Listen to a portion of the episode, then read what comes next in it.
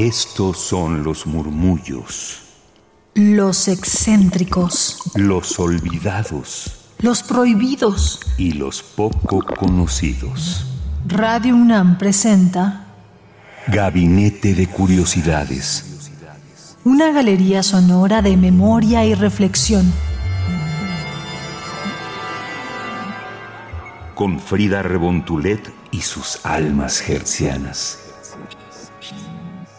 ¿Qué tal? Sean todas las personas bienvenidas a Gabinete de Curiosidades, mis queridas almas hercianas. Hoy vamos a hablar de una pianista que afortunadamente sigue aquí en este planeta Tierra y es Marta Argerich. Antes de ello, quiero invitarles a que sigan la página de este programa en ex, que es Gabinete C-bajo, y ahí tendrán toda la información de lo que hoy estaremos hablando, así como de todos los temas que hemos abordado aquí en el programa. Y bueno, esto es con motivo de que recientemente, apenas hace unos meses, en el 2023, se estrenó una nueva versión remasterizada y restaurada de un concierto de esta pianista. Ya hablaremos de ello, pero para empezar quiero presentarles, por si aún no la conocían, pero estoy segura que aquí en Radio UNAM varias personas son fans de esta intérprete solista de piano, Marta Argerich. Ella nació el 5 de junio de 1941 y es una pianista argentina nacionalizada suiza con considerada una de las mayores exponentes de su generación y la posguerra. En 1965 ganó el concurso internacional de piano Frédéric Chopin que se lleva a cabo en Varsovia, Polonia. Pocos meses después,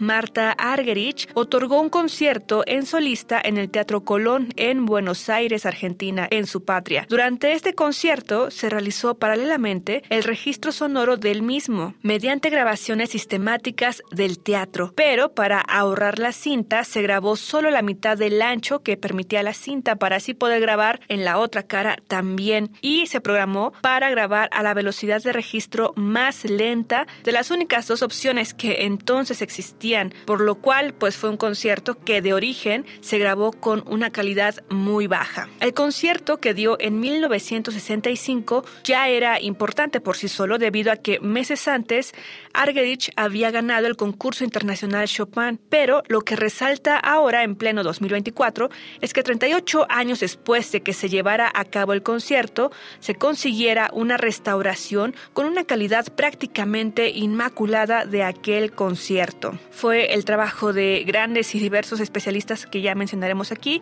y esta restauración logra captar la esencia de la música interpretada de una manera magistral por la pianista Argerich. Y bueno, podemos recuperar esas texturas, esas capas del sonido de la sala en la que se estaba tocando, la audiencia misma que estaba tanto expectante como ya saben ustedes los aplausos y hay uno que otro tosido de la audiencia, de los espectadores, entre otras cuestiones, pues bueno, más propias de, de lo que fue esta interpretación de Marta Argerich tener esa calidad de sonido del el piano. Diego Fisherman, encargado del proyecto Heritage Collection, junto con dos técnicos, Roberto Sarfati y Diego Vial, restauraron las cintas de tal manera que no fueron procesadas con ecualización o compresión, otorgando y rescatando una fiel captación de aquel concierto de 1965. Marta interpretó a sus 24 años obras de Beethoven, Bach, Prokofiev y Chopin. Esta restauración históricas ya se encuentran disponibles en plataformas digitales y lo mejor es que se pueden adquirir en la biblioteca del Teatro Colón de manera gratuita, así como en las mismas plataformas, ustedes ya lo pueden encontrar y poder escuchar. Así que hoy solamente tendremos una pieza hacia el cierre de este programa lo cual es una maravilla. En América Latina, de alguna forma, es recién que se tiene estos estudios y trabajo de las restauraciones y fomento a la memoria del patrimonio audiovisual en México. Bueno, también es cabeza con nuestra Fonoteca Nacional y todo el conjunto de las radios que también ayudan a que esta colección crezca y así como hacen el trabajo propio, mismo aquí en Radio UNAM también se han hecho algunas restauraciones de grabaciones de cinta de carrete, por ejemplo, pero es cierto que fue justamente en esa época, en los años 60, en que apenas se consideraba si era necesario destinar un presupuesto mayor e importante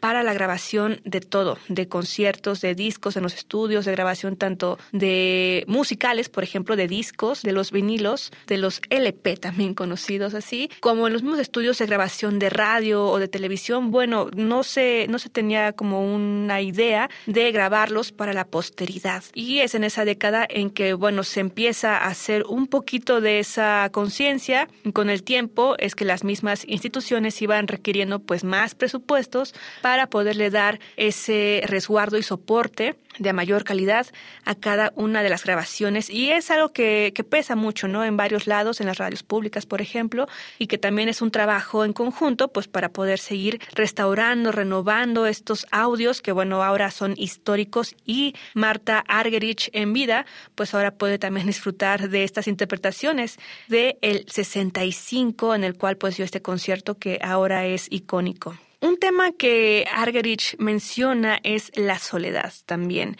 Es que a pesar de que sus logros como solista fueron los que impulsaron su carrera, ella misma mencionó que la soledad es muy grande arriba del escenario. Tal vez por eso es que desde 1980 sus conciertos como solista han sido mínimos. En cambio, ha colaborado con muchas orquestas y duetos hasta la fecha. Es así la forma en que ella interpretaba el escenario como tal, ¿no? Escucharemos continuación este fragmento del piano concierto número 3 de Bela Bartok que se llevó a cabo en Japón en 2007 por la orquesta Toho Hakuen y Marta Argerich al piano bajo la dirección de Yuri Bashmet.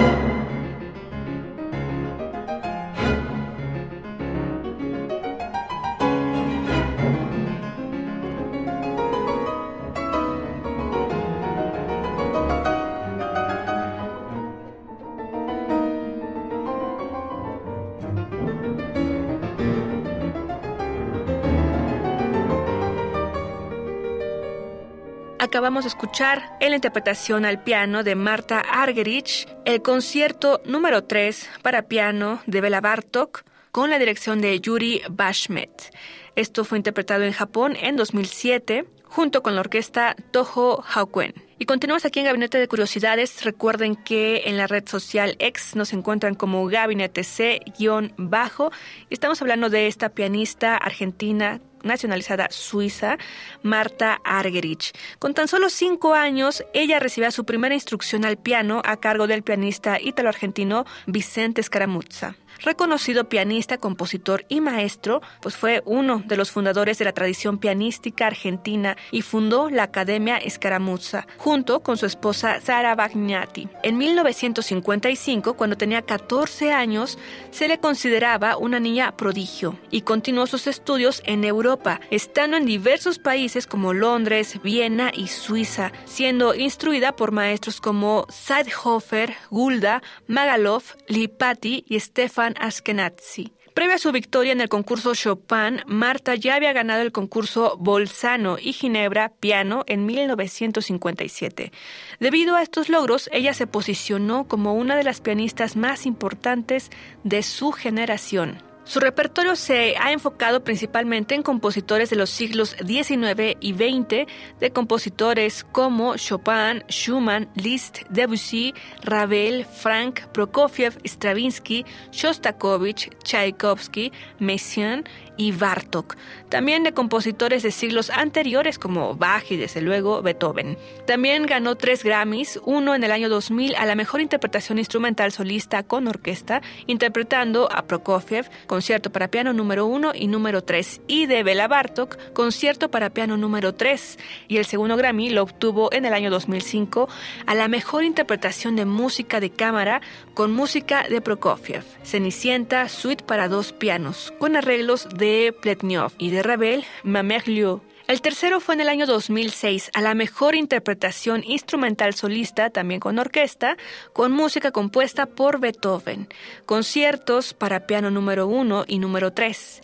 Estos son algunos de sus premios, ya que cuenta con un aproximado de 13 con reconocimientos internacionales. La contribución de Argerich al mundo de la música es universal y trasciende generaciones de públicos que, bueno, desde el siglo XIX, cuando fueron escritas la mayoría de piezas que interpreta, hasta el último concierto que dio Argerich en el Teatro del Colón en el 2023, el público es distinto y la música sigue estando viva a través de quienes la interpretan. Y eso es lo importante, que la música vuele y le dé la vuelta al mundo generación tras generación. Y precisamente como generaciones actuales es importante ser conscientes de que la música evoluciona dentro de sí misma si es que se está interpretando música de compositores de siglos anteriores como esta pianista o escribiendo canciones como Phoebe Bridgers en la actualidad.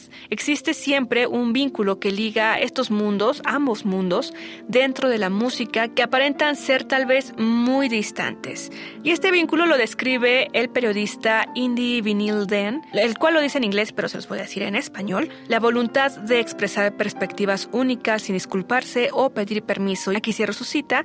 Es exactamente lo que hacen los músicos como Argerich, Glenn Gould, hasta el mismo Kurt Cobain o Michael Stipe. También les voy a dejar esta liga donde hace esa equiparación musical este periodista. En ex, antes Twitter, arroba gabinete C-bajo. Y si es que alguno de nuestros oyentes está estudiando, desea estudiar o escribe música, recuerden que lo valioso de crear es ser fiel a uno mismo y tener esa expresión auténtica, ir encontrando su voz. Y si gozan de ser melómanos, pues podrán conectar con las interpretaciones de esta gran pianista argentina, Marta Argerich. Para cerrar este gabinete de curiosidades, los dejamos con la grabación de 1965 de Frédéric Chopin, Mazurka en Do mayor, opus 24 número 2, Buenos Aires, 16 de julio de 1965, con la restauración, ya lo vamos a escuchar así, del 2023, en interpretación de Marta Argerich al piano. Tengan excelente tarde y quédense aquí en Radio Nam a través del 96.1 de FM.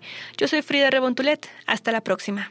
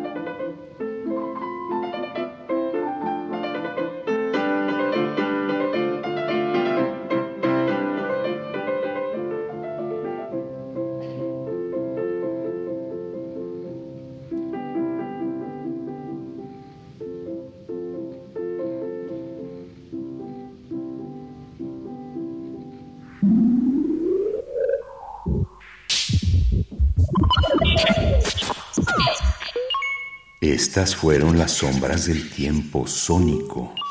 Radio UNAM presentó Gabinete de Curiosidades. Refugio de experimentación, memoria y diversidad sonora. Dispara tu curiosidad en la próxima emisión.